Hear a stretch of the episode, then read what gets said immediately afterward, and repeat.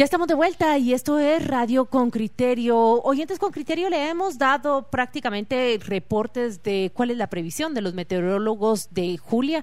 Usted escuchó a César George, él es el meteorólogo, yo podría decir meteorólogo general del INSIBUMEN, pero a lo mejor me, me equivoco con la palabra general. Lo que él nos ha dicho es, estamos viviendo ya una tormenta eh, tropical, está en tierra y los mejores pronósticos es que en 24 horas eh, se reduzca el nivel de lluvia. Estamos bajo, alerta, sin embargo.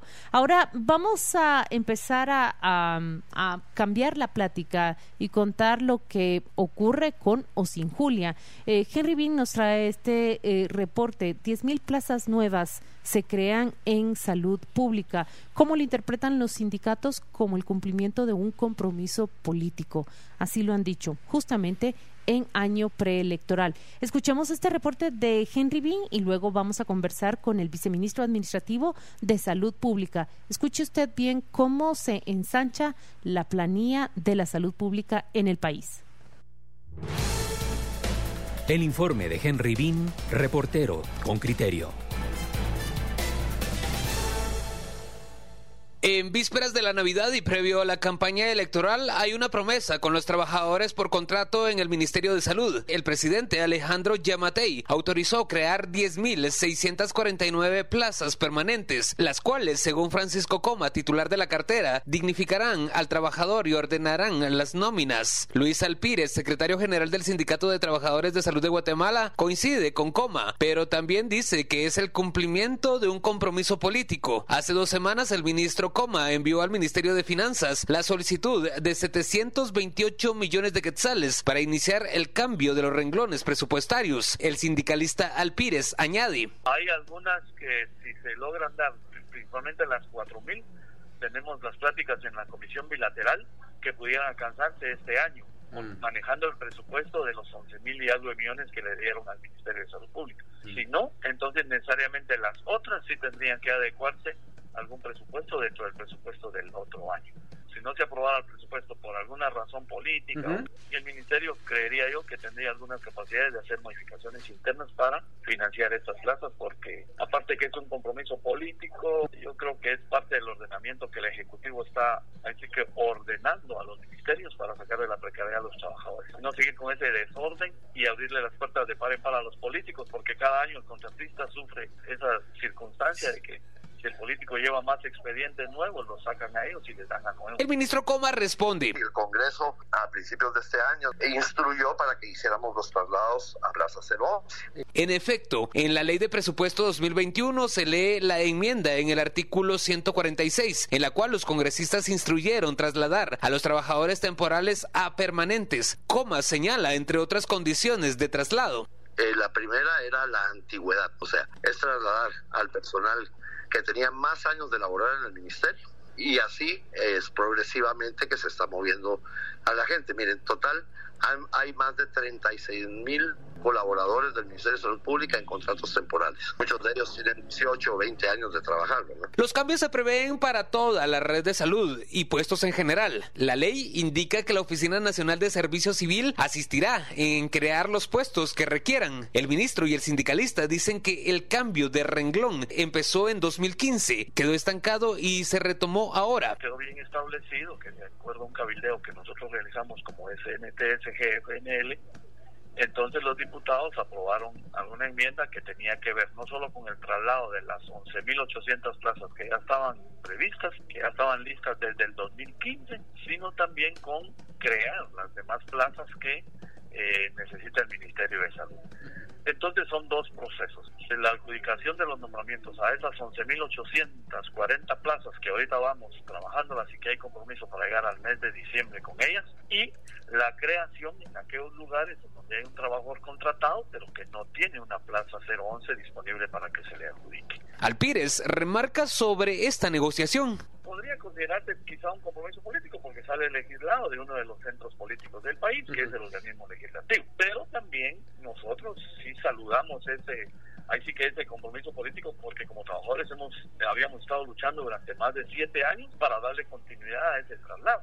El jefe de la cartera dice que los 728 millones de quetzales solicitados a finanzas son para cubrir apenas el arranque de los cambios y que para el siguiente año deberá destinarse presupuesto. En las circulares enviadas a finanzas dice que dichas plazas fueron autorizadas por Yamatei. Carlos Soto, exministro de Salud durante el gobierno de Jimmy Morales, dice que el procedimiento es contrario. Primero lo autoriza Finanzas y ONSEC y luego tiene que dar el aval el presidente. No obstante. Creo que es una buena oportunidad para eh, que la gente esté segura en sus, en sus puestos. Pero pone el dedo sobre el renglón. Y vamos a hacer esa creación de puestos para otros puestos que solo son para rellenar, como por ejemplo limpieza, intendencia. Mm.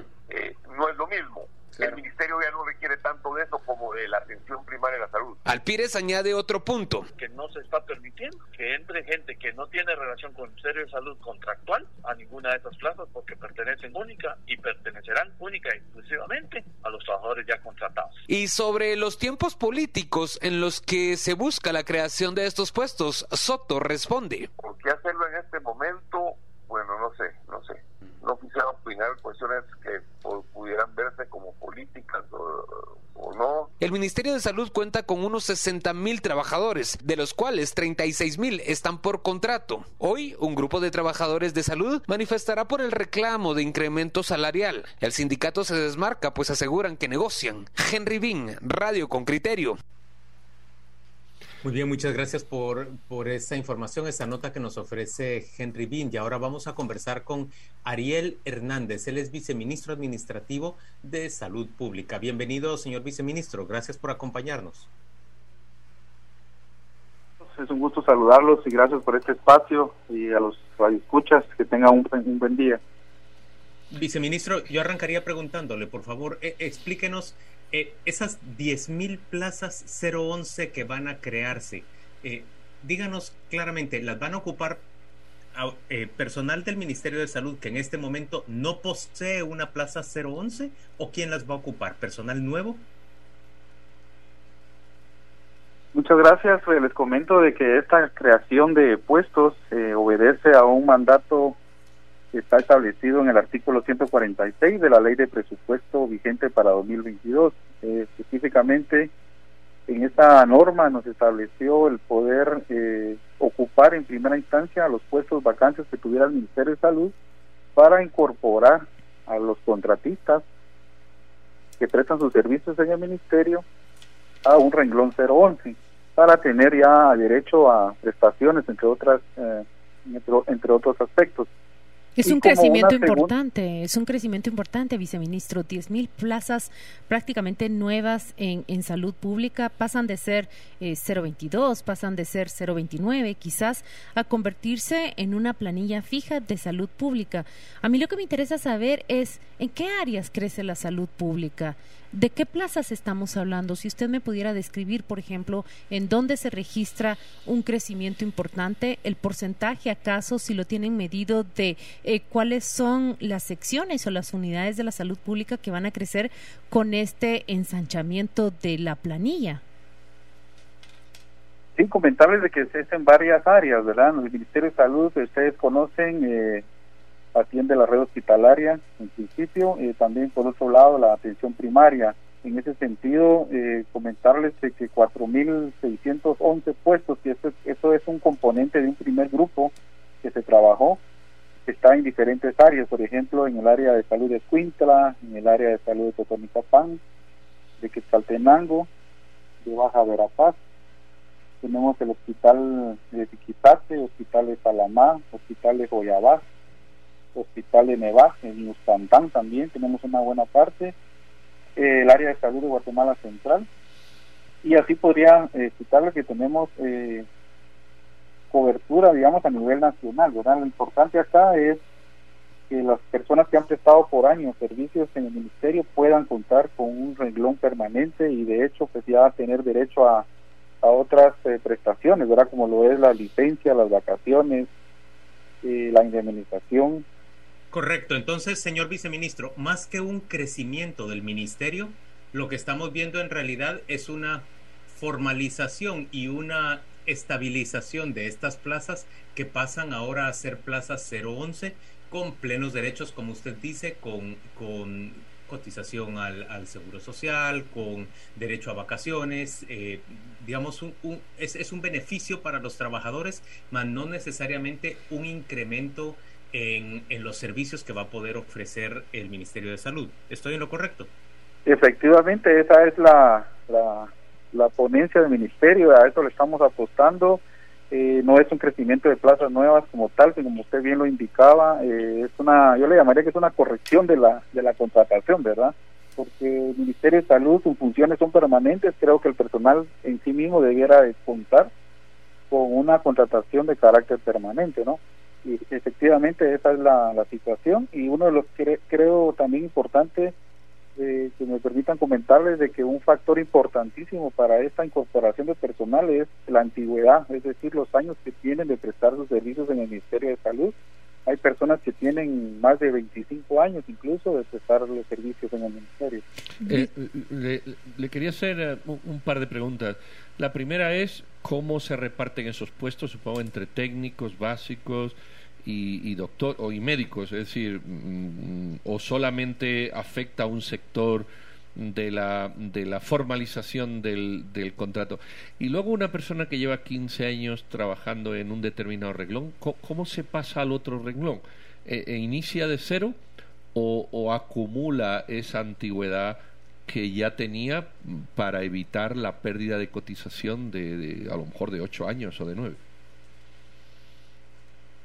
Sí, muchas gracias eh, por las preguntas, eh, Pedro. Eh, comentarles de que en, a nivel de analítico de los puestos, estamos contemplando puestos técnicos, puestos de trabajador operativo que tienen que ver con el mantenimiento de, de los diferentes centros de servicio de salud, ¿verdad?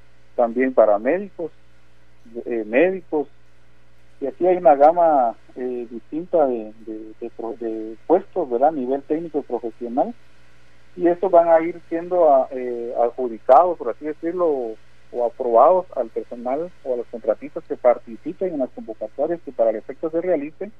Y déjenme comentarles el procedimiento acá específico es el que lleva a cabo la Oficina Nacional de Servicio Civil de conformidad con las normas vigentes. Hay un sistema CRH, se le denomina, es un sistema donde se transparenta la gestión de contratación de personal y efectivamente ahí tendrán mayor probabilidad las personas que tengan más años de, de prestar sus servicios. Viceministro, a mí eh, ya, ya le entendí, pueden ser paramédicos, también personal para el mantenimiento, dijo, personal eh, de, servicios de mantenimiento de salud pública y algunos técnicos. Eh, ¿Cómo reaccionan ustedes hacia las críticas del sindicato, que lo califican más bien como el cumplimiento de un compromiso político que sobre todo se da en, en, año preelectoral? Ellos lo que están diciendo es un ensanchamiento, un mejoramiento de medidas de 10 de 10.000 trabajadores. Eh, ¿Cómo responden ustedes a, esa calificación que hace el sindicato? Pues comentarles eh, que el Ministerio de Salud ese es, una, es un eje que forma parte del plan de trabajo, el mejorar las condiciones de los de los contratistas y los trabajadores del ministerio. Creo que ese es un tema que debió haberse abordado con algún tiempo atrás, porque el hecho que el Ministerio de Salud el día de hoy tenga más de 36 mil contratistas temporales con cargo a renglones que no tienen relación de dependencia, creo que se ha ido acumulando en décadas atrás y que yo creo que hay tiempo de que se corrija esa situación y es por ello que el Ministerio de Salud en la actual administración pues está haciendo todas las gestiones para poder avanzar lo más posible. Ya lo indicaba al principio, este año tenemos la meta de, de ocupar una cantidad de 10.000 puestos vacantes y estamos trabajando fuertemente en ello y para y para y también se contempla la creación de, estos otros 10.000 puestos como ya indiqué es para corregir esa contratación que se ha dado en años anteriores. No hay de parte del ministerio pues no hay ningún componente eh, político simplemente es una es parte del plan de trabajo que se ha trazado la actual administración y estamos en búsqueda de conseguir esos resultados. E-, esa migración hacia la planilla oficial, vamos a llamarla así, el, el 011, la, la plaza fija, nos cuesta alrededor de 800 millones de quetzales anuales. yo, yo, yo estoy haciendo la cifra aproximada, 800 millones de quetzales anuales, eh, un incremento significativo en, en, el presupuesto de salud. Pero usted habló de la creación de otras 10 mil plazas, dijo, otras adicionales a estas. Me refería, para aclarar, me refería a las 10 mil de las que estamos hablando en el tema objeto de, esa, de este espacio. Me refería a otras porque me refería a las que están vacantes, o sea, ya tenemos puestos vacantes, que son los que estamos ocupando ahorita en 2022, esto en cumplimiento al artículo 146 de la ley de presupuesto. Y al referirme a otras me refería a la, a la creación de estos 10.000 puestos con los cuales está dando continuidad a esa incorporación o a esa corrección de contratación del personal. O sea, en total no estamos hablando de 20.000, sino de 10.000 puestos que no implican un incremento en cantidad de personas, sino es una corrección, una incorporación de las personas ya que ya prestan sus servicios en el ministerio. No, no, me, no terminamos de hablar, viceministro, del paso de, de un renglón a otro en relación con los años de antigüedad que ya se lleva y si esto se suma a las prestaciones o inician una nueva andadura toda vez que antes estaban en un renglón y ahora pasan a ser una planilla, vamos a decir, eh, permanente.